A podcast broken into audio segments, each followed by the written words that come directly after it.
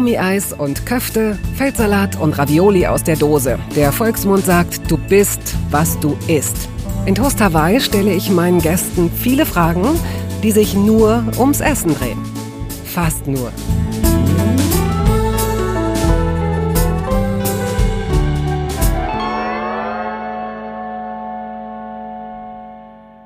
Unser heutiger Gast ist weltoffen, lustig, gebildet und krisenerprobt und kann ziemlich gut auch über Themen sprechen, die ein bisschen ruckelig sind, über die aber dennoch berichtet werden muss.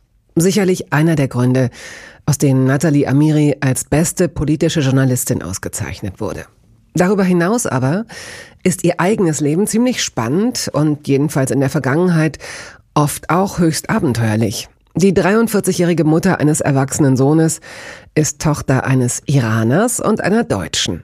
Was natürlich einen entscheidenden Einfluss auf ihre Einstellung zum Essen hat.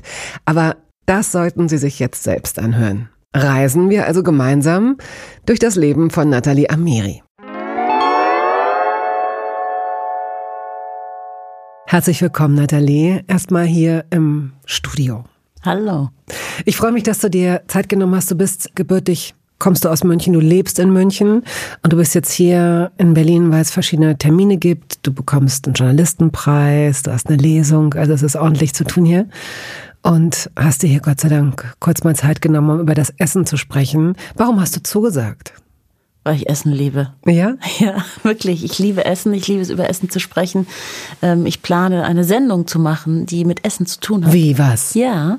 Was für eine Sendung denn? Ähm, ich möchte, oh, wenn ich das jetzt sage, nicht, dass sie mir geklaut wird, das Konzept, aber ich möchte, sage ich jetzt einfach trotzdem, wir haben ja 26 Prozent Migrationshintergrund Menschen in Deutschland, ne? Und die werden, finde ich, überhaupt nicht abgebildet. So sehr viele leben in ihren eigenen Blasen und ich möchte ganz gerne in Supermärkte gehen, also äthiopischen Supermarkt, arabischen Supermarkt, chinesischen Supermarkt, Menschen ansprechen und sagen, darf ich mit euch kochen? Und dann gehe ich nach Hause mit denen und lerne ihr Leben kennen, dass sie in Deutschland leben, so Schön. Seite an Seite mit Deutschen. Und dann laden wir vielleicht auch noch den deutschen AfD-Wähler ein und klingeln einfach und sagen, wollt ihr nicht zum Essen kommen? Und übers Essen, glaube ich, kann sehr viel Austausch stattfinden und sehr viel Liebe. Und ich merke es ja immer, wenn ich Essen koche für meine Gäste, gehen die alle mit so einem Lächeln und sind so beseelt ähm, aus dem Haus raus. Und deswegen würde ich ganz gerne ähm, über diese Sendung diese 26 Prozent kennenlernen und auch darstellen und ähm, da eine größere dadurch eine, eine Nahbarkeit herstellen und ähm, nicht, ähm, mhm. dass die Menschen als Nachbarn weiter in Distanz leben, weil sie auch irgendwie diesen Schritt nicht wagen, auf die Menschen, die eben nicht so sind wie sie, zuzugehen. Mhm. 26 Prozent ist auch ein guter Sendungsname, finde ich. Ja. Gut, also ähm, finde ich eine sehr, sehr schöne Idee. Klauen kann es jetzt keiner mehr, weil es nee. ist raus, es ist raus aus deinem Mund, das ja. ist jetzt äh, in der Welt. Ja, 26 Prozent ist auch echt, also echt ein guter. Ich habe jetzt gerade, das ist, manchmal macht es ja so Katsching, ne? Und dann denkst du, okay, stimmt, das ist es. Ich hatte einen anderen Titel unter fremden Deckeln, aber 26 Prozent mag ich lieber. Ist auch ein schöner ähm, 26 Prozent unter fremden Deckeln. Ist ja, ja auch Ne? Ist wunderbar. Ja, Guck okay, mal, das ist, ein, das ist ein extrem konstruktiver Einstieg. Ich bin sehr gespannt, wie dieses Gespräch weitergeht. Es heißt ja, denken ist nicht verkehrt, aber manchmal ist wahrscheinlich zu viel Grübeln doch nicht gut. Deswegen bin ich sehr froh, dass ich nicht zu viel darüber nachgedacht habe, als ich zum ersten Mal von dir hörte, denn sonst hätte ich dich gar nicht eingeladen, sonst würdest du gar nicht hier sitzen. Wieso nicht? Und auch wenn es jetzt also mit einem kleinen Monolog beginnt, will ich das kurz erklären. Ich habe dich bei Mickey Beisenherz gehört, Apokalypse und Filterkaffee, das ist ein Podcast, den ich zwischendurch ganz gerne mal höre. Und er hat mitunter wirklich sehr interessante, inspirierende Gäste und du bist einer dieser Gäste gewesen. Und Möglicherweise habe ich dich schon häufig gesehen, Sachen von dir gehört, gelesen, aber ähm, jetzt habe ich dich zum ersten Mal so, habe ich dir konzentriert dazugehört über das, was du so gesagt hast, sehr elaboriert, sehr klug, sehr reflektiert.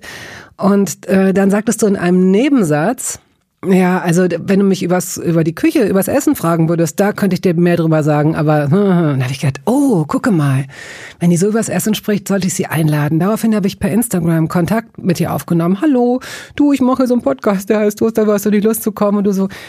Ja, okay, ich bekomme gerade einen Journalistenpreis an dem Tag und dann komme ich halt am nächsten Tag vorbei. Und dann habe ich angefangen, über dich zu lesen und habe gedacht, Oh, wow. Okay. Ich glaube, ich wäre nicht so unbedarft rangegangen, mal eben über Insta so eine ähm, Einladung rauszuschleudern, wenn ich vorher gewusst hätte, was du für eine Biografie hast. Die ist nämlich wirklich sehr beeindruckend. Passiert dir das häufig, dass Leute ein bisschen eingeschüchtert sind dann, wenn sie wissen, was du so gemacht hast schon? Kann ich dir gar nicht sagen. Ich kann dir nur sagen, dass ich auch unbedarft bin. Also mir ist es total egal, wer vor mir sitzt. Ähm, mir ist es nur wichtig, dass es ein respektvoller, spannender Mensch ist. Und dann ist mir es definitiv nicht wichtig, ob der Mensch schon Preise gewonnen hat oder was er erreicht hat im Leben. Denn die Begegnung, die man dann hat, die kann mich überzeugen oder aber auch abschrecken. Mhm, Insofern, ja. ich merke schon natürlich, dass mit der Zeit die Menschen immer fast ein bisschen ehrfürchtiger mhm. werden, wenn sie auf mich treffen. Nur ich bin echt immer noch dieselbe von früher, also als ich noch gar nicht bekannt war, noch keine Preise bekommen habe und noch ähm, gerade mit dem Journalismus angefangen habe. Das sagen mir übrigens auch meine Freunde. Also ich habe überhaupt null was Dievenhaftes mhm. oder so. Ne? Das wollte also, ich damit ne? auch gar nicht unterstellen. und es ging mir auch weniger um die Prominenz und um die Preise. Ich habe es äh, sicherlich so formuliert, um auch so die Rahmen, Eckdaten so ein bisschen ähm, abzustecken. Mir geht es eher darum, dass ich den Hut vor dem ziehe, vor dem Mut von, von äh, dein, was dein Engagement angeht, dass du äh, Dinge tust, an Orten geblieben bist, Dinge durchgezogen hast, alleine bewältigt hast, in einer Zeit, in einer Gegend, die so unwegbar ist. Das ist das, wovor ich wirklich den Hut ziehe. Das war eher so die Kluft, dass ich dachte, und jetzt lade ich dich mal eben also sonst, jetzt überspitzt gesagt, rettest du kurz die Welt, aber ich lade dich jetzt mal kurz zu einer Stunde Toast Hawaii ein. Lass uns mal über das Essen deines Lebens sprechen. Was unglaublich wichtig ist. Ernsthaft. Das ist so mein Balanceausgleich. Essen und Kochen. Es ist einfach wunderschön. Ich kann mich da richtig rein knien in schöne Kochbücher und, und wunderbar duftendes Essen und Menschen zu versammeln um einen Tisch. Ich liebe es einzuladen, Menschen. Es ist schon fast aufdringlich, weil ich jede Person, die ich ganz neu kennenlerne, sage, ich koche mal für dich. Sind dann total irritiert. Gestern Bernd Ulrich bei der Preisverleihung, wir waren beide für eben besten politischen Journalisten ähm, nominiert und dann sagte ich, ja Bernd, ich koche auch für dich und der, der Chefredakteurin vom Deutschlandfunk sagte, und sie lade ich auch zum Essen ein und mache für sie persischen Reis. Die Leute sind dann ein bisschen überfordert mit dieser Einladung, weil es ja jetzt nicht so oft vorkommt, dass man so permanent, also so, so vehement in Deutschland eingeladen wird. So, ihr müsst alle zu mir kommen zum Essen. Ja, ich finde das gut. Also ähm, wir kennen uns jetzt seit ungefähr 35 Minuten. Ich habe noch nichts gehört. Ich wurde noch nicht eingeladen. Das nee, kann sein, ich muss dass mich jetzt erstmal hier ausleben in deiner fantastischen Wohnung. Da war ich jetzt abgelenkt. Aber die Einladung kommt. Die kommt. Die liegt mir schon auf der Zunge. Okay, ähm, wir werden auch jetzt gleich, ich verspreche äh, ins Thema Essen einsteigen. Es bleibt ja dann nicht nur beim Essen. Das, äh, äh, das Thema flirtet ja, und das ist ja auch der Sinn der Sache, rechts und links als Vehikel immer mit anderen Themen auch, ist total klar. Du bist gebürtige Münchnerin, Jahrgang 78. Dein Vater kam Mitte der 60er, also viel weiß ich nicht über deine Familie, so gut wie gar nichts. Also das, was in dem Fall tatsächlich bei Wikipedia steht. Dein Vater kam Mitte der 60er aus dem Iran nach Deutschland und wird dort eher später als früher auf deine Mutter getroffen sein, wahrscheinlich. Im Iran oder in Deutschland? In Deutschland, denke so. ich, oder? Genau, die haben sich dann in Deutschland getroffen vor, ich glaube, 45 Jahren und haben dann geheiratet. Und meine Mutter kommt aus so einer sehr kleinen Kleinstfamilie aus Franken und fühlte sich da nie wohl in Hof und hat sich immer gesehnt nach der Welt. Und dann hat sie in München eine Ausbildung gemacht und meinen Vater kennengelernt und dann kam durch meinen Vater die Welt zu ihr oh. und mit ihm die gesamte persische Familie. Also ich kann mich nicht daran erinnern, dass wir jemals allein waren. Es waren immer Menschen aus dem Iran da. Und ich kann mich auch nicht daran erinnern, dass ich jemals Schweinebraten oder Kohlrouladen zu Hause gegessen hätte. Es gab es einfach nicht, weil meine Mutter ziemlich schnell gemerkt hat, dass persisches Essen unglaublich gut bei Menschen ankommt, bei unseren Gästen mhm. aus Deutschland. Ja. Und so bin ich mit Sabzi und Fissenjun und Zirish Polobomor, das sind alles Gerichte, die ich dir sicher gleich erzählen werde und darf, aufgewachsen, was ich hatte so ein bisschen Klein-Iran bei mir mitten in München zu Hause. Und es war eine wunderbare Kombination, weil ich diese Gastfreundschaft und diese unglaublich großzügige Kultur und dieses weltoffene, wirklich, ich finde, Iraner sind sehr weltoffen, in dieser schon sehr überschaubaren Stadt München immer hatte. Und mein Vater hatte ja auch einen Teppichladen mitten in München im Stadtzentrum. Und da gab's immer frische Datteln und Pistazien und Tee mit Kardamom und Kaviar, Kaviar ne, vom, aus dem Iran, ne, vom Kaspischen Meer ist der beste Kaviar der Welt, Beluga-Kaviar und so weiter. Also das gab's alles permanent bei uns im Perserteppichgeschäft mitten in München am Isartor, wurde dann auch auf kleinen Tischchen vor dem Geschäft aufgebaut und das sah fantastisch aus und mein Vater lächelte alle Menschen an, die da vorbeigingen und dann bekamen sie zuerst eine Dattel und dann bekamen sie zwei Pistazien und ähm, als drittes kauften sie eben Teppiche ab. ja, toll. Hast du Geschwister? Ja, ich habe eine ältere Schwester, die stammt noch aus der ersten Ehe meiner Mutter und eine Schwester, die auch von meinem Vater stammt. Okay. Die sehr persisch aussieht, persisch heißt, kaum persisch spricht und nichts mit Iran zu tun hat, ganz anders als ich und in Hamburg lebt. Mhm. Hilf mir doch mal äh, dabei, wie man persisch und iranisch richtig benutzt und auseinanderhält, falls nötig. Also persisch ist eine Sprachgruppe, die man auch in, in Afghanistan spricht, auch in Tadschikistan. Also, Farsi. Also, Oder ist das, ist also Farsi, also es ist die Sprachgruppe Persisch. Und die Untergruppen sind dann Farsi für Iran, ah. Dari für Afghanistan, Tadschik, Tadschik ähm, für Tadschikistan. Aber Persisch ist im Grunde genommen die die Überschrift. Mhm. Sehr, sehr lustig, dass du mich gerade fragst, weil ich habe soeben beim Mittagessen mir einen Artikel meines äh, leider gerade verstorbenen Professors, Professor Dr. Fragner, durchgelesen und da hat er genau das beschrieben. Es freut mich unglaublich, ah, dass du mich okay. das jetzt fragst. Wir haben es nicht abgesprochen und ich konnte sogar antworten, weil es ist so ganz schwer. Man sagt ja auch, man hat ja immer Persien gesagt und jetzt sagt man Iran und Viele Iraner sagen ja immer noch hier im, gerade die alte Generation Persien. Es klingt halt immer schöner, weil Persien klingt nach weicher, ne? Weicher, so, ja. nach Perserteppichen, nach Tausend und eine Nacht, nach einfach schönen Geschichten, Soraya und Kaiserpaar und so weiter. Und ähm, Iran klingt halt nach Atomabkommen und Ahmadinejad und ähm, ja. Israel vernichten wollen und solchen schlimmen Dingen. Und deswegen sagen viele Iraner der alten Generation Persien. Aber das richtige, die richtige Bezeichnung ist Iran, weil in den 30er Jahren der Schah schon den Namen Persien in Iran umgewandelt hat, was mhm. eigentlich das Ursprungswort auch für den Iran ist. Okay. Wenn ich mich jetzt zurückerinnere, ich bin Jahrgang 67, da gab es auch persische, iranische ähm, Familien in Hannover, wo ich herkomme die entweder Teppichhändlerin oder, in dem Fall Teppichhändlerin. Ich guck mal, jetzt habe ich schon über über gegendert. Es gab keine einzige gab Teppichhändlerin. Keine. Ich wollte die erste Teppichhändlerin in Teheran werden, weil meine gesamte Familie sind Teppichhändler und wir haben ein immer noch ein Geschäft im Bazar, das leer steht und ich dachte mir, ich mache einfach ja. Eins auf erste Teppichhändlerin. Ja. So. Okay, dann lohnt es sich auch mit dem Gendern. Dann kannst du noch mal kommen und fliegende dein Teppiche Wort benutzen. bei Frau. Kommen Sie zu Frau. Ähm, oder Ärzte. Mhm, genau so ist es. Finde ich sehr interessant.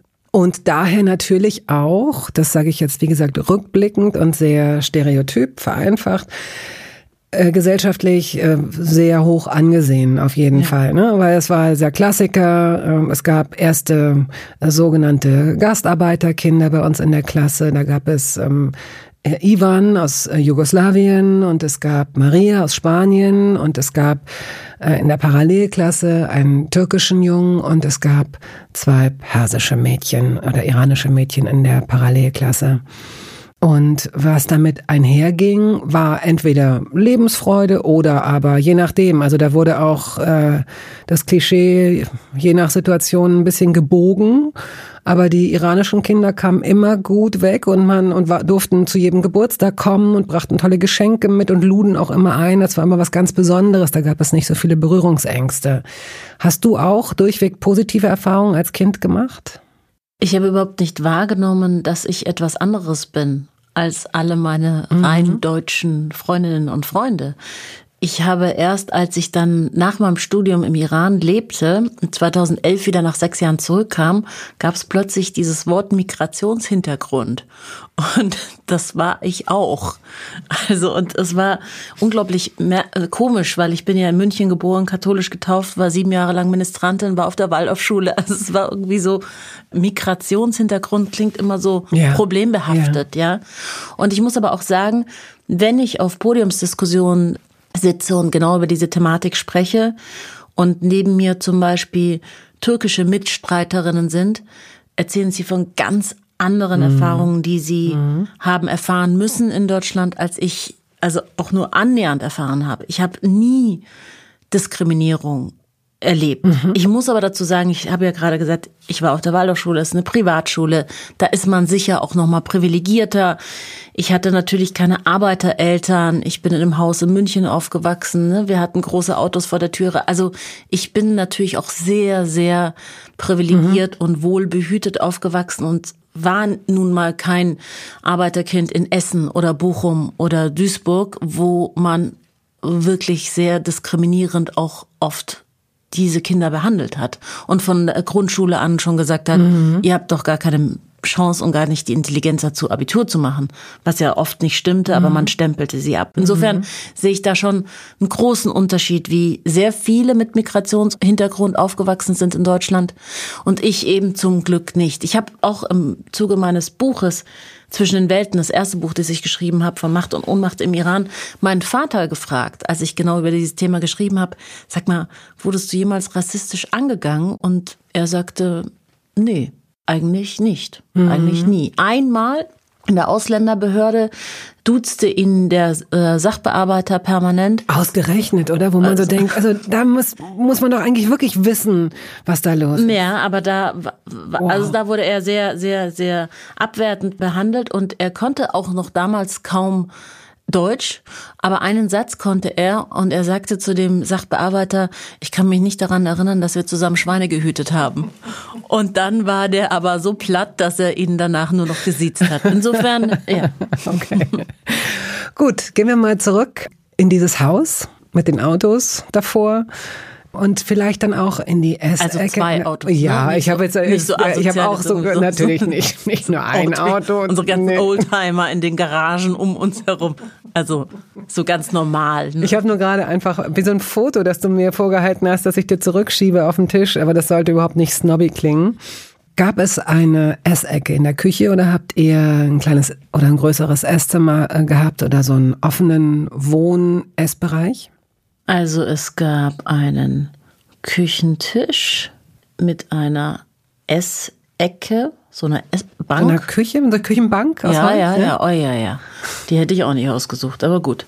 ähm, die stand da und da saßen wir und wir hatten aber dadurch, dass wir immer wahnsinnig viel Gäste hatten, hatten wir natürlich, wir haben ein sehr großes Wohnzimmer gehabt und da war dann auch noch mal ähm, ein ähm, Esstisch mit sehr viel Platz ja. um den Tisch herum und da saßen wir dann auch immer. Aber so, wenn jetzt zum Beispiel nach der Schule meine Schwester und ich nach Hause kamen und wir haben Mittag gegessen, dann saßen wir natürlich immer in der Küche und haben mit unserer Mutter gegessen. Okay, das war wichtig, äh, zusammen zu essen. Habt ihr das morgens geschafft, zu frühstücken zusammen als Familie oder habt ihr abends versucht, zusammen Abendbrot zu essen? Ja, wir haben abends zusammen Abendbrot gegessen, aber ich, also da waren wir auch nicht so deutsch, ne? So bei uns gab's, ich kann mich, wenn ich mich jetzt fragst, das ist lustig, weil mir hat noch nie jemand solche Fragen gestellt. Ich habe auch noch nicht darüber nachgedacht, deswegen muss ich jetzt während ja, ich gerne. spreche denken. Gerne. aber wir haben nicht so feste Essenszeiten gehabt. So, also nicht, dass jetzt jeder sich was genommen hätte, aber es war einfach nicht so getaktet. Wir sitzen um halb ein Uhr Mittag zu Hause und essen alle und dann muss jeder am Tisch sitzen, sondern wir haben halt gegessen, wenn wir zu Hause waren, schon zusammen. Also es war schon immer ein sich treffen um den Tisch, aber wie gesagt, dadurch, dass wir so viele Gäste haben, ging es auch sehr oft um die Gäste. Und wir Kinder waren halt einfach dabei. Also diese, dieser Fokus und diese Priorität, die immer jetzt gerade auf die Kinder gelegt mhm. wird, die liegt mir so ein bisschen fern. Ich bin ja selber ähm, alleinerziehende Mutter. Eines inzwischen Erwachsenen, was man überhaupt ja. nicht glaubt. Aber dieses, wir können nicht irgendwie heute Abend zu euch kommen, weil unsere Kinder müssen schlafen oder die haben, weiß ich nicht, den Unterricht und den, also dieser krasse Fokus auf Kinder, ähm, halte ich für problematisch, weil mhm. wir dadurch ganz schön viel kleine Narzissten heranziehen. Und ich habe das sehr genossen, dass wir einfach mitgelaufen sind und uns nicht immer nur Beachtung gegeben wurde, sondern da kamen Gäste und dann hatten wir auch zu funktionieren. Und ich finde es ganz gut, dass Kinder auch mal einfach nur funktionieren müssen. Und heißt funktionieren auch ähm, in der Küche zur Hand gehen? Das durften wir nicht. Ach. Meine Mutter war das.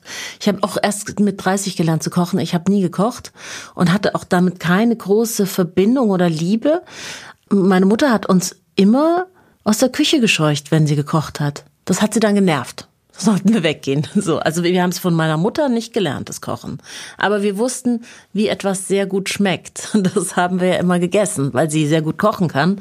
Und dadurch wusste ich dann später ab 30, wie es schmecken muss, damit es gut ist. Wahrscheinlich war deine Mutter die bessere Iranerin. So klingt sie gerade. Weil du hast sie vorhin skizziert, kleinere fränkische Familie. Sie wollte zwar die große Familie und die große Welt. Und dann ist sie da und plötzlich, irgendjemand muss ihr ja auch zum Beispiel ihr das persische Kochen beige oder das iranische Kochen beigebracht haben. War ja. das die Familie oder die Mutter deines, deines Vaters in dem Fall? Genau, das waren einfach alle persischen Verwandten, die permanent ja bei uns waren. Also du musst dir vorstellen, wir hatten nie unter sechs oder acht Gästen.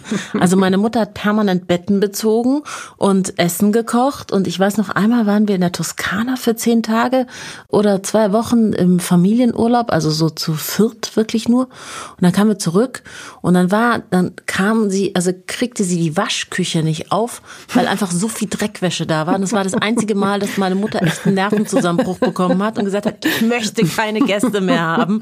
Ich halte das nicht mehr aus. Und uns begrüßten schon schon irgendwie 18 Leute, die im Haus waren. So in unserem Haus. Oh, wow. Und du kommst so zurück aus der Toskana, erholt, Ruhe. Ruhe. Und dann kommst du da und das sind die ganzen lärmenden Perser. Hei, hei, hei. Mhm. Was ist denn so das Essen deiner oder eurer Kindheit, wenn du dich jetzt erinnerst? Was war so ganz typisch? Qurme Sabzi und Sirish Polo und Khurish Karafs. Also Qurme Sabzi ist ein Kräutereintopf, der stundenlang gekocht wird. Du musst unglaublich viele Kräuter, also kiloweise das ist ein wahnsinnig teures Essen in Deutschland. Das kann man sich ja gar nicht leisten, wenn du dir die ganzen Petersilien abgepackten zwei Stängel zusammensuchst und dann irgendwie so einen meterhohen Haufen damit auftürmst. Also so sieht es dann im Iran aus. Das sind dann ganz große, ausgebreitete Laken auf dem Boden und du kommst rein und dann sitzen die Frauen um diese Laken und rupfen dieses frische, diese frischen Kräuter, sieben verschiedene Kräuter, Koriander und Dill und Petersilie. Und ähm, das wird dann alles angebraten und dann wird ähm, Fleisch angebraten, also Lammfleisch mit Zwiebeln und Kurkuma. Und dann wird zum Schluss noch ähm, rote Bohnen reingegeben und getrocknete Limetten. Und das schmeckt fantastisch. Mhm. Und Boxhornklee ist auch dabei. Und da scheiden sich die Geister. Mhm. Und weshalb sie mit Boxhornklee oder ohne, weil du riechst, wenn du Boxhornklee dabei hattest in diesem Rolmesabsi, mindestens drei Tage danach immer noch nach Qurmasabsi und zwar über die Haut dünstet das, dieses Boxhornklee permanent aus und man riecht wie ein indisches Flugzeug. okay. So, das war das eine, das die eine Mahlzeit. Was war, was war noch? Ach so, danach kam Serish Polobomor, das ist Safran, Hähnchen mit Berberitzen. Das ist eigentlich ein ganz leichtes Gericht, aber es, es, es, es verzaubert alle Gäste immer wieder. Die lieben es, vor allem Kinder lieben es. Also ich sage jetzt ganz kurz die Rezeptur. Man ähm, brett Zwiebeln an, dann wird das Ganze mit Kurkuma gewürzt und dann kommt Hähnchen rein und Hähnchenschläge. Die werden dann mit bisschen, ich mache das so mit ein bisschen Curry und dann nochmal Kurkuma und Salz und Pfeffer gewürzt und dann wird Wasser Die sind drüber. aber nicht mariniert. Nee, vorher. nee, nee, mhm. nee. Die werden mit Wasser dann aufgegossen, sodass die Hähnchen bedeckt sind und das kocht dann so für eine, eineinhalb Stunden auf Low Flamme Und ähm, zum Schluss gibt man noch gemahlenen Safran rein. Safran übrigens im Mörser mit ein paar Zuckerkristallen verreiben, weil der die Kristalle den Safran klein machen und dann mit heißem Wasser aufschütten und dann diesen Safran in das Hähnchen dazu geben. So und dieses Hähnchen entwickelt dann wahnsinnig tolle Aromen und dann hat man Berberitzen, die man karamellisiert, also in Butter und Zucker anbrät, ganz kurz. Und die kommen dann über das Hähnchen und das Hähnchen kommt über den persischen Reis. Und um es zu vervollständigen, das dritte Gericht, das du genannt hast. Das dritte ist Karafs, das, mit dem bin ich wirklich auch aufgewachsen. Das ist Stangensellerie, der mit Petersilie angebraten wird, in Butter, so ein bisschen, ähm, ja, so, ich würde so sagen, Halbfinger große mhm. Stücke und davor wird wieder Lammfleisch oder Rindfleisch in, in, mit Zwiebeln und Kurkuma angebraten, mit Wasser aufgegossen. Es wird sehr lang gekocht, bis es wirklich schön weich ist. Und ich mach's mit Tomatenmark, weil ich das sehr gern mag. Und dann kommt der Sellerie dazu und dann wird es ganz lang mhm. gekocht. Und da kommen dann auch Zitronensaft rein und das ist echt lecker. Und getrocknete Minze kommt auch noch rein. Werbung es gab eine Phase in meinem Leben, in der ich alles richtig machen wollte in Bezug auf meinen Körper. Genügend Flüssigkeit, Bewegung, die richtige Ernährung. Hey, ich werde ein ganz neuer Mensch und kürze das an dieser Stelle mal ab. Aus mir wurde kein ganz neuer Mensch. Solche Pläne sind löblich, aber in der Regel zum Scheitern verurteilt. Wir wollen zu schnell zu viel und übersehen, wer wir sind und wer wir jahrzehntelang waren. Nichts gegen Veränderungen, nichts gegen gesündere Angewohnheiten oder Ernährungsumstellungen. Aber ich finde, sie müssen zu unserem Leben passen und es muss irgendwie Klick machen im Kopf. Rückblickend kann ich sagen, dass mir die Dinge, die sich bei mir dauerhaft in Bezug auf meinen Körper oder Ernährung veränderten, immer auch einleuchteten, weil ich eine Veränderung in meinem Körper oder in meiner Kondition oder in meiner Konzentration spürte. Vor ungefähr zwei Jahren riet mir eine sehr gute Freundin, die Ärztin ist, dazu, ein paar kleine Check-ups durchzuführen und bat mich eindringlich darum, täglich Omega-3-Fettsäuren zu mir zu nehmen. Wenn du sonst auf alles verzichtest, Bettina, darauf bitte keinesfalls, sagte sie mir und empfahl mir gleich noch die Marke dazu, Norsan. Da hätte sie die Inhaltsstoffe gecheckt, die nähme sie nämlich selbst auch. Nun ist es ja nicht so, dass ich das nicht selbst schon hundertmal gelesen hätte.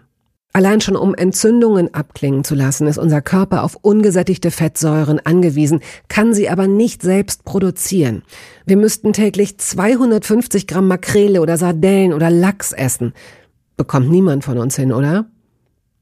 Ich begann dann damit, verschiedene Produkte zu vergleichen.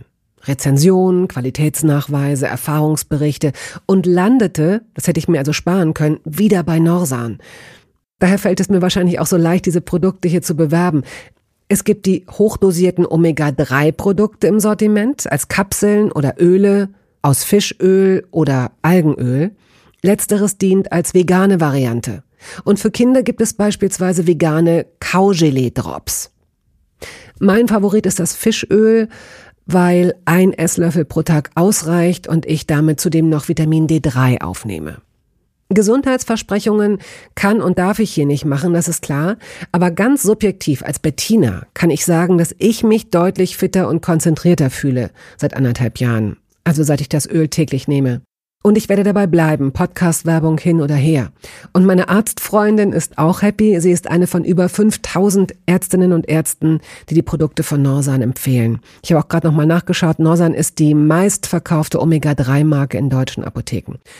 So, und weil das der Deal auf Gegenseitigkeit ist, machen wir es hier endlich auch mal so, wie Sie das vielleicht schon aus anderen Podcasts kennen. Es gibt einen Code mit einer Ermäßigung von 15 Prozent auf Ihre erste Bestellung. Dieser Code ist gültig bis zum Ende des Jahres und lautet Toast 15, kleingeschrieben und ohne Leerzeichen. Toast 15. Sie finden die Infos dazu auch in den Show Notes. Wusstest du von vornherein, was du studieren möchtest, in welche Richtung dein Leben geht? Nee, überhaupt nicht. Ich habe auch immer noch keinen Plan, in welche Richtung mein Leben geht. Ich habe auch nie einen Masterplan gehabt für mein Leben. Aha. Ich bin so ein bisschen, dass ich mich floaten lasse vom Leben und von den Angeboten auch, die kommen. Und dann biege ich halt ab, wenn mein Bauchgefühl sagt ja oder nein. Mhm. Je nachdem, was es sagt. Und ähm, so wurde ich eigentlich durch mein Leben bestimmt und ich habe nicht mein Leben bestimmt. Insofern, ich hatte nie einen Masterplan. Klar, ich wollte, als ich ganz klein war, schon Korrespondentin werden. Ich habe mit drei, ähm, als Bilder in der Tagesschau liefen, die ich dann sah vom Iran-Irak-Krieg, zu meinen Eltern gesagt, ich gehe Koffer packen, ich muss in Iran. Also What? ja, ganz krass. Also irgendwie auch wäre vielleicht auch ein Fall für einen Psychologen, weil welches Kind will in den Krieg? Aber mich hat's in diese Region immer gezogen und dann ähm, war ich aber so ein bisschen in München unterwegs, im Nachtleben und so, P1 und diese ganze Chose und äh, bin Mit dann so, drei? Nein, halt danach als pubertierendes Mädchen und bin dann so ein bisschen abgekommen und dachte, ich studiere BWL in München und bin dann nach dem Abi nach längerer Zeit wieder in den Iran gegangen und war so elektrisiert und so fasziniert von dem Land, dass ich nach zwei Wochen wieder zurückgeflogen bin, nachdem ich wieder in Deutschland war und gesagt habe, ich, ich kann nicht ohne Iran, ich muss da zurück und habe dann Praktikum bei Siemens gemacht und dann haben die mir gesagt, ja, mein Vorgänger hätte Diplom Orientalistik, Schwerpunkt Iranistik an der Universität in Bamberg studiert. Und da habe ich gesagt, sofort, muss ich mich sofort anschreiben, ich muss unbedingt Iranistik studieren. Und das habe ich dann noch gemacht bis 2005 und war zwischendrin in Damaskus und im Iran und wurde Mutter und bin dann 2005 zurückgegangen, was heißt zurück, also dann in Iran gezogen und habe dort an der deutschen Botschaft gearbeitet für zwei Jahre. Ja, also ähm, so viel. In der Presse- und Politikabteilung und wurde dann von der ARD abgeworben. So viel zum Thema Flow. Ich weiß gar nichts über den Iran und ich weiß gar nicht, du hast eine doppelte Staatsbürgerschaft, ne? die dir wahrscheinlich manchmal, um es direkt zu sagen, den Arsch gerettet hat, kann ich mir vorstellen, aber manchmal wahrscheinlich auch ganz schön äh, äh, dich in Schwierigkeiten brachte. Also ich weiß, dass du als Journalistin auch unter Druck gesetzt wurdest. Du wurdest auch verschiedene Male verhört. Ich weiß nicht, ob du auch schon mal ins Gefängnis gekommen bist. Nee, ich war in so Gewahrsam, aber das waren keine Zellen. Denn dann ist es ja, wenn du ausländische Staatsbürgerin bist, korrigier mich, wenn ich da irgendwas falsch aufgenommen habe, aber dann äh, gibt es die Möglichkeit, ausgewiesen zu werden, dann ist das Konsulat da, der Botschafter, also dann kann man, es ist nicht easy, aber dann wird so diplomatisch. Genau. Aber dann wird das ganze Prozedere in Gang gesetzt und ähm, dadurch, dass ich doppelte Staatsbürgerschaft habe, werde ich im Iran gar nicht anerkannt und nicht gesehen als Deutsche, sondern als reine Iranerin. Für die bin ich nicht Deutsche.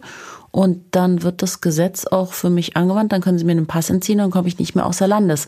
Und die deutsche Botschaft könnte mir vor Ort keinen konsularischen Beistand geben und nichts machen. Natürlich könnte die Bundesregierung Druck ausüben, was ja auch dann passieren würde.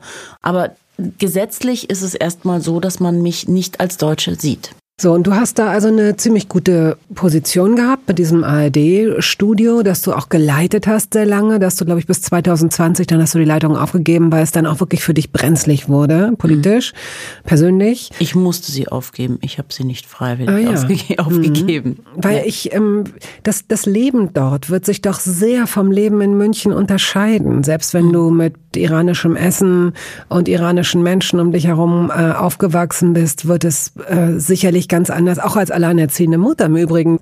Also dann hast du so ein kleines Kind da. Irgendwo habe ich gelesen, alleinerziehend. Ob nun Full, ob die ganze Zeit über oder nicht, weiß ich nicht. Aber es geht ja dann darum, nicht nur dich zu versorgen, sondern auch so ein Kind zu versorgen. Du hast gesagt, dass du mit 30 angefangen hast, ungefähr zu kochen. Was hat dieses arme Wesen denn zu sich genommen? Naja, ich meine, so richtig aufzukochen für Gäste und so, mh, dass ich dann so fünf, sechs Gerichte hinleg für 15, 20 Leute. Okay. Das meine ich. Natürlich konnte ich davor ähm, Nudeln kochen und äh, Rühreier machen und solche Sachen. Okay. Gibt es normale, das sind normale Supermärkte in Teheran wahrscheinlich, Ja. wo du gelebt hast. Und tolle Märkte, all das, was man kennt von, von Bildern. Wunderbar, mit Obst Gewürzen und, Mhm. ja, also fantastisch. Du kannst dir sehr viel besseres Obst und Gemüse natürlich dort kaufen. Ja, das Schmeckt alles viel intensiver. Ich dachte hier, das ist alles besteht aus Wasser, als ich zurückkam. Ja. Und wenn du in München so ein Essen gibst, gehst du dann in die Markthalle oder wo? Dann gehst du zum Türken und holst dir all das Am Hauptbahnhof. Zubehör. Ja. Okay, dann gehen wir doch mal gemeinsam in deine Küche. ja, Was sind die drei wichtigsten Utensilien in deiner Küche? Gewürze. Welche? Kurkuma, Safran, Curry. Und weil wir heute großzügig sind, zählen wir das als eine Sache. Welche Dann zwei mein Sachen? Reiskochtopf. Ein Reiskochtopf. Okay. Definitiv. Ja. Woher weiß man, dass es ein guter ist? Also wonach, nach welchen Kriterien? Horst Basal. das ist eine iranische Marke. Ach so. Kann man im iranischen Supermarkt kaufen. Hm, ah ja, ja, gut. Und was ist die dritte Sache, die du am häufigsten benutzt? Irgendein Messer oder irgendein, oder die Kühlschranktür oder was ist es? Oh, mein Wasserkocher. Und Wasserkocher verbrauchen, glaube ich, wahnsinnig viel Strom. Ich glaube, meine Stromrechnung wäre die Hälfte so hoch, wenn ich nicht so viel Wasser kochen würde. Aber ich trinke ja permanent Tee. Also literweise. Mhm. Und da bin ich auch süchtig. Also ich bin teesüchtig, also Schwarzteesüchtig. Und wenn ich den ganzen Tag keinen Schwarztee bekomme, dann werde ich richtig ungemütlich. Also echt, ich bin echt ein normalerweise relaxter Mensch, aber wenn ich keinen Schwarztee bekomme oder wenn es der falsche Schwarztee ist, also zum Beispiel Earl Grey, da wird mir richtig schlecht mit dieser Bergamotte da drin. Nein, denn du brauchst? Ich brauche ähm, Assam und English Breakfast, irgend so, so harte Teesorten. Wie, wie ist denn dein Breakfast? Wie geht denn der Tag morgens los? Mm, sehr spät, also ich kann früh gar nichts essen. So am liebsten esse ich so ab elf, wenn ich so langsam Hunger bekomme, mhm. so oder halb zwölf. Und dann liebe ich es wirklich zu frühstücken. Mein liebster Tag in der Woche ist der Donnerstag, weil da kommt die Zeit. Und da lege ich mir auch so die Termine, dass mich auf jeden Fall niemand stört. Also da kann wirklich meine beste Freundin kommen dann habe ich einfach keine Lust auf sie, weil ich die Zeit lesen will und mhm. frühstücken will. Und mein Lieblingsfrühstück ist definitiv Walnüsse, also die müssen immer dabei sein. Frische Kräuter, Schafskäse und Brot. Und bist du ein Spätesser abends? Ich versuche eigentlich gar nicht abends zu essen. Also ich esse zweimal am Tag. Einmal spätes Frühstück und dann so um vier, fünf. Was ja sehr gesund ist. Ja. Ich trinke auch nie Alkohol. Nein, das ist eine Lüge. Ja, wie ist das im, im Iran? Würde ich äh, nur das auf illegalem Weg. Äh Aber ich habe noch nie so viel getrunken wie im Iran. What? Ich hatte wirklich noch nie in meinem Leben Blackouts bis auf im Iran, weil da kriegst du dann Dattelschnaps und der haut dich so um, das ist Aber Wahnsinn. nicht legal, oder? Ja, alles illegal, aber das ist ja in diesem Land ist alles illegal und alles exzessiver, weil man nichts darf. Deswegen übertreibt man bei allem. Es ist so ein bisschen wie in Israel, wenn du in Tel Aviv bist auf Partys, da feiert man auch sehr exzessiv, weil es so ein bisschen unterbewusst kann es immer die letzte Party gewesen sein. Und in, im Iran ist es schon auch so. Alles ist verboten. Deswegen machst du es exzessiver, weil es sich ja auch lohnen muss. Und du trinkst auch keinen Wein oder Bier, weil das dröhnt ja nicht schnell genug dich zu. Ist auch viel zu teuer, weil du ja dann Massen bräuchtest. Also trinkst du Wodka Sake. Diese Unerschrockenheit, dieser Flirt mit dem Desaster oder dem Risiko oder so, der äh, wird ja wahrscheinlich, ist das irgendwann, fühlt es sich wahrscheinlich gar nicht mehr so verboten und so riskant an. Ne? Also ich meine, wenn sich alle tatsächlich innerhalb dieses kalkulierten Risikos bewegen, ist es, ist es ja eine neue, neuer Standard, oder? Das gehört einfach ganz normal zu deinem normalen Leben dazu. Ich meine, entweder, also ich hatte im Iran äh, nie Angst, wenn ich dann auf der Party war. Klar, Partys wurden auch gestürmt. Also gerade als ich 17 war, war ich ähm, hatte gerade ein Praktikum im Krankenhaus gemacht dort für drei Wochen und ich war wirklich 17, kam aus München, da ständig auf Partys und da stürmt natürlich nicht die Revolutionsgarde und die Milizen ähm, irgendeine Party. Und ich war auf der Party und mich nahm ein junger Architekturstudent mit und äh, wir kamen in dieses Haus und die Musik wirklich der Bass dröhnte und ich kam da rein und für mich war Iran noch ganz neu, diese Welt, ja. Und dann ging die Tür auf und da die Mädchen, so kurze Miniröcke, die waren geschminkt, wie wir hier als Braut nicht zu unserer Hochzeit gehen würden. Also wirklich ganz krass. Die Leute haben getanzt und geschwitzt und geflirtet und gesoffen, was das Zeug hält. Und dann bin ich ähm, kurz rausgegangen, nur so nach ein, zwei Stunden, weil mir so heiß war, also auf dem Balkon. Und plötzlich höre ich total hysterische Schreie und äh, Männerstimmen und Befehle. Und die Mädchen kommen rausgerannt, reißen mich mit auf die Leiter nach oben aufs Dach und wir sagen, signalisieren mir, ich konnte damals fast kein Persisch, ich soll mich flach aufs Dach legen und quasi verstecken. Und dann äh, lag ich da in diesem verstaubten Flachdach und sah über Teheran so runter und plötzlich schob sich so eine grüne Mütze langsam nach oben und das war eine Mütze eines Revolutionsgardisten, der gesagt hat, runterkommen. Und dann wurden wir da alle aufgestellt. Die Mädchen wurden angeschrien, dass sie Nutten wären und sollen sich ihren Lippenstift von den Lippen wischen und sollen sich gefälligst ihre äh, Mäntel anziehen. Und dann wurden die Jungs abgeführt standen Minibusse vor der Tür. Also wenn man, wenn eine Party gestürmt wird im Iran, da steht da die Sittenpolizei und die verladen dich dann in die diese Minibusse und dann wirst du abtransportiert in so Verhaftungsanstalten, Wosaro in Teheran. Da wird man dann ausgepeitscht oder äh, mehrere Tage gelassen oder du bekommst ein Sternchen als Student. Das heißt, äh, einen Eintrag in die Akte bei drei Sternchen wirst du von der Uni geschmissen. So, und ähm, kann sich auch freikaufen und je nachdem, wie der Richter gerade drauf ist, der Muller, der da sitzt. Und ähm, dann gab es so einen kurzen Aufruhr und es wurde kurz hektisch und ich dachte mir, okay, das ist der Moment, äh, in dem ich irgendwie fliehen kann. Und ich entwischte den so und ging in das Schlafzimmer der Eltern, also rannte in das Schlafzimmer der Eltern, knallte mich in den Schrank und warf lauter Kleidungsstücke über mich drüber und saß da so lang mit angehaltenem Atem, bis ich nichts mehr hörte. So, weiß ich nicht, eine Stunde oder so. Und dann kam ich raus und das Haus war leer und es war mitten in der Nacht und dann ging ich zu Fuß quer durch Teheran zurück nach Hause. Also erstaunlich, denn bis eben dachte ich, okay, dann ist es wahrscheinlich, dann wird es gar nicht so heiß gegessen, wie es gekocht wird, aber doch, das wird ziemlich heiß gegessen oh doch, das und ist krass, ja. 2009 also bei der Grünen Bewegung. Ich habe jeden Tag Menschen ähm, gesehen, die zusammengeschlagen wurden, die, ich meine, die haben ja unser ARD-Studio gestürmt mit Elektroschockern. Äh, ich habe Elektroschocker abbekommen. Die haben zwei unserer Mitarbeiter mitgenommen, die wurden verhaftet und gefoltert. Wenn die Eisentür nicht zugefallen wäre, hinter denen, nachdem sie sie auf ein Pickup mit verbundenen Augen abtransportiert hätten, hätten sie uns auch geholt. Wir standen da schon aufgereiht, aber die Eisentür flog eben zu und wir aber jetzt verrat mir doch, mit, also deine, deine Furchtlosigkeit kann ich so, also ich finde es bewundernswert und das ist auch das, was ich so, ja, was ich so grandios finde und, und wofür ich dir auch so dankbar bin, sowas so vorzuleben. Aber man darf ja auch nicht vergessen, dass du Verantwortung hattest für ein kleines Kind. Ich will dir gar kein schlechtes Gewissen machen. Ich möchte nur herausfinden. Du weißt ja nicht, wie ich gewesen wäre ohne Kind. Ach, du meinst, du bist, das hat dich gestärkt. Das nee, das hat mich zurückgehalten noch. Sonst hätte ich noch viel krassere Jobs zugesagt, glaube ich.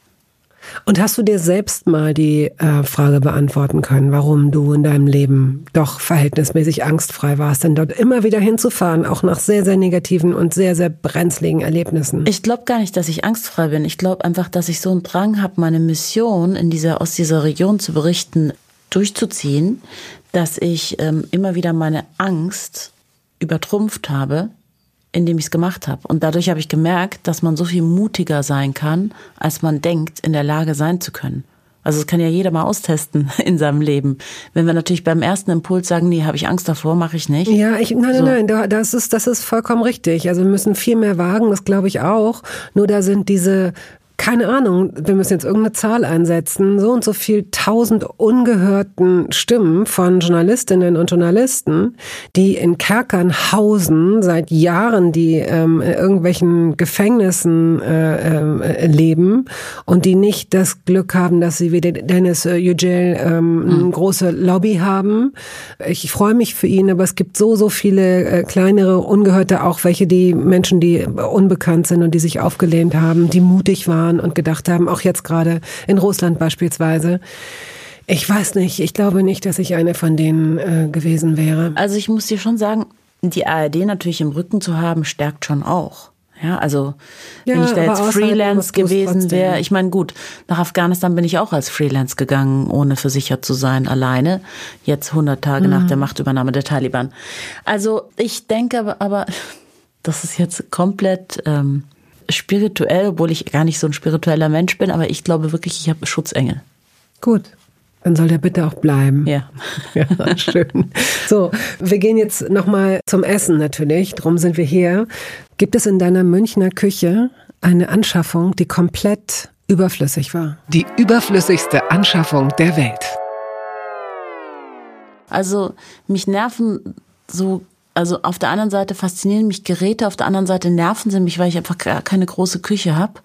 Deswegen nervt mich dann also auch schon so ein Mixer, mhm. der aber dann halt da steht. Und wenn ich dann im Sommer irgendwie gefrorene Himbeeren mit Joghurt mache, dann ist es super lecker, aber mich nervt der Mixer, der da steht. So. Mhm. Aber ich habe keine mh, mm, falschen Kauf getätigt, würde ich sagen. Nee. Okay.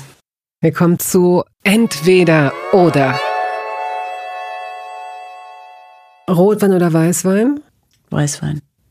Bist du der Typ Banane oder der Typ Zitrone? Du bist der Zitrone. Typ Zitrone.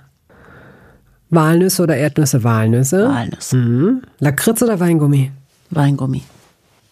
Süßigkeiten sind überhaupt gute Mitbringsel, wenn man eingeladen wird im, The äh, im, im Iran zum Essen. oder? Naja, sie freuen sich mehr über Wein, aber der ist halt auch massiv teurer. Und du musst darauf achten, ob du in einem orthodoxen Haushalt gelandet bist, oder? Ich In gestern religiösen. noch- Ja, einem- in also, einem- ja, genau. Äh, ja, aber ich, das ist man ja kaum im Iran. also, die freuen sich fast alle über Wein. Ja, gut, auf, in den Provinzen, in den Dörfern würde ich jetzt keinen Wein mitbringen. Wasser oder Saft? Wasser. Erdbeeren oder Himbeeren? Es kommt echt auf die Qualität an. Äh, Jeweils hervorragende. Erdbeeren, Fleisch oder Fisch? Fisch, Hotdog oder Döner? Döner, Schokolade oder Chips? Chips, auch wenn ich sie nicht esse, weil ich wirklich dann, ich bin dann süchtig, ich esse die ganze Packung, aber du deswegen esse ich nie Chips. Selbstdiszipliniert. Ja. Hast du schon mal so eine, so eine Ernährungsumstellung, so eine Diät gemacht, wenn du, Äh, seit ich elf bin. Alles durchgemacht. ja? Kohlsuppe, irgendwie Ananas nur essen. Also alles. Ja. Okay. Oliven oder Kokosöl? Also Olivenöl oder Kokosöl? Ach so, Olivenöl, Weißbrot oder Schwarzbrot? Schwarzbrot, Feldsalat oder Rucola? Rucola, Helle oder dunkle Schokolade? dunkle, Spiegel oder Rührei? Rührei, Rührei oder gekochtes Ei? Rührei, Gekochtes Ei oder Spiegelei? Spiegelei. Auf jeden Fall nicht das Gelbe, falls du jetzt Details hören willst zu Eiern. Wie das Gelbe. Hasse das Gelbe. Du magst kein Eigelb? Nee. Wieso isst denn dann ein Ei? Ja, du hast mich ja gefragt, entweder oder, deswegen esse ich Ja, du Rührei, kannst weil dann sagen, ist es gar verrührt. nicht. Aber du kannst, ach so, dann, und dann magst Dann du ist okay, wenn es verrührt ist. Aber beim Spiegelei mache ich auch, aber dann schneide ich das Weiße aus. Wirklich? Ja. Ist auch gesund, habe ich gehört, dass das gelbe Ei gar nicht so gesund ist. Aber das habe ich schon immer gemacht, seit ich ein kleines Kind bin. Hast du noch so eine Marotte? Das ist keine Marotte. Was ist das denn sonst? Das ist einfach ganz normal, mag ich einfach nur kein Eigelb. Marotte. Ja, pff, das mit dem Tee stresste schon jeden meiner Partner, wirklich. Die haben schon Angst, wenn ich dann, die hatten jedes Mal wirklich so einen leichten Panikanfall, wenn ich im Restaurant dann nach dem Essen den Tee bestellt habe, weil sie wussten, was jetzt alles kommt. Also der Tee geht definitiv nicht in der Tasse. Wirklich, da werde ich persönlich beleidigt werden. Es darf auf keinen Fall Earl Grey sein. Er muss richtig heiß sein Im Glas oder wie? im Glas und das Glas muss echt voll sein und es muss heiß sein. Also und der Tee muss auch gleichzeitig kommen zum Frühstück und nicht später. Und der oder der zuerst der Tee, dann wird der super kalt und dann kommt irgendwann der Kuchen. Das muss schon getimt sein mit dem Tee. Am besten stellt man mir einfach so einen Samovar neben mich hin. Und schließt die Tür zu. Ja, Und lässt dich allein. kann der und Partner geht- auch gehen, geht. weil ich bin einfach happy mit dem Tee. Kann nicht jeden Tag Donnerstag sein, haben, haben deine Partner gedacht. Ja. liest die Zeitung und gibt Und Ruhe. hält einfach die und ich habe einfach so süßes oder salziges Popcorn. Salzig. Papaya oder Mango? Mango. Birne oder Apfel? Ist doof. Gut, sei ganz offen. Ja, sei ganz doof. offen. Als ich doof. schwanger war, habe ich neun Äpfel pro Tag gegessen. Weiß ich nicht, was da mit mir durchging, aber es war wirklich, ich war wie so, wie so ein Pferd. Also ich habe einen Apfel gesehen und musste den unbedingt essen. Aber das war nur während der Schwangerschaft. Und davor und danach nicht mehr. Nee. Wenn es, welches Lebensmittel würdest du nehmen? Du darfst ruhig zwei nehmen. Wenn du so viel davon essen könntest, wie du willst. Egal, egal wie ungesund, egal wie teuer, egal wie unvernünftig. Mit Getränk, Kommt drauf an, was die Antwort ist. Entscheide ich dann. Austern und Champagner. Das glaube ich nicht, wirklich. Ja. So ein Snob bist du. nee, ich bin kein Snob, das ist einfach lecker. Äh, Das ist einfach, ich finde es einfach toll, diese Kombination. Das wäre nicht so ein Schokoriegel mit Erdnussbutter oder so? Nee. Ich bin auch nicht so, also ich bin auch eher salzig als süß. Okay. Gut. Ähm, entweder oder haben wir schon fast hinter uns. Ach ja, Nudeln und Pizza. Ja, wir vielleicht. kommen jetzt hier gerade zu Nudeln oder Reis. Ah, das ist, äh, das ist jetzt die allerschwerste Frage von allen gewesen, weil Reis ist natürlich irgendwie mein iranisches Grundnahrungsmittel, aber ich liebe Nudeln. Oh, ich könnte es so. Deswegen suche ich mir doch nicht Austern und Champagner aus, sondern doch Spaghetti. Ja, natürlich. In, Im Parmesanleib mit Trüffeln drüber. Oh ja, genau. Oder mit so ge- getrockneten Tränen? Tomaten und, und, und Kapern und Parmesan drüber. Oh, auch so lecker. Oder neulich habe ich mit Fenchel und Walnüssen und ähm, Rosinen in Olivenöl mir so die Spaghetti geschwenkt. Ich esse ja Spaghetti, aber halt dann. Nur drei oder vier. Who knows? Okay, gut. Ähm, wenn das jetzt hier also unser imaginäres Essen wäre und wir würden es beenden. Also wie würde dieses Essen hier ausgehen? Mit einer Käseplatte, mit einem Dessert und zum Schluss das Dessert. Oh, Käseplatte mit einem Dessert Wein finde ich schon irgendwie echt toll. Oder einfach Wein weiter trinken. So. Okay. So, aber Käseplatte oder Dessert würde ich immer die Käseplatte nehmen. Und was für Käse liebst du? Mmh, eigentlich allen nur keinen Schimmelkäse. Okay. Also nicht dieses Blau, Mhm. Blaukäse Ja, und da so bin ich weiter. ein bisschen mit dir. Okay. Es war sehr schön mit dir. Es war Galopp, Galopp. Jetzt muss ich auch zum Essen Und gehen. rechts, ja, ich weiß, du bist zum Essen verabredet. Rechts und links sind noch so viele Themen, die wir hätten mitnehmen können. Das konnten wir aber nicht. Trotzdem vielen Dank wirklich. Es war ähm, aufschlussreich und wer mehr über dich wissen will, sollte sich deine Bücher kaufen, die auch ausgezeichnet äh, wurden. Aber sie werden nicht viele Kochrezepte finden, aber dafür ja auf Instagram. Also wer mehr über dich wissen will, schau in deinen Account. Da sind ja in deinen Highlights äh, Rezepte. Und im Iran-Buch schreibe ich schon auch über meinen kochenden Papa. Na guck. Ich danke dir. Tschüss. Sehr gerne. Tschüss. Wie ist denn Tschüss auf ähm, Chodafes. Chodafis? Chodafis.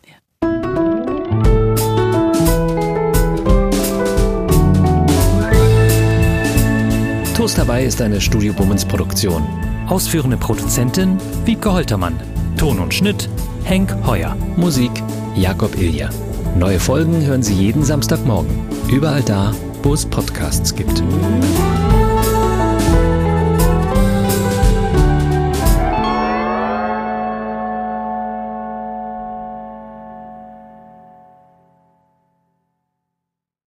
Halt, stopp, warten Sie.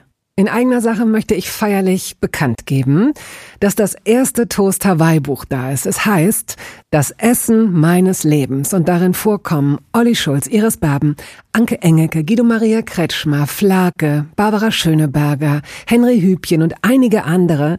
Und jede und jeder von ihnen hat mir ein Essens-Selfie geschickt und ein persönliches Rezept. Das ist ein super Buch zum Verschenken für alle Feste, für alle Geburtstage und Essenseinladungen. Das Essen meines Lebens. Ein Kochbuch, ein Interviewbuch und ein Fotobuch. Sie können das jetzt bestellen.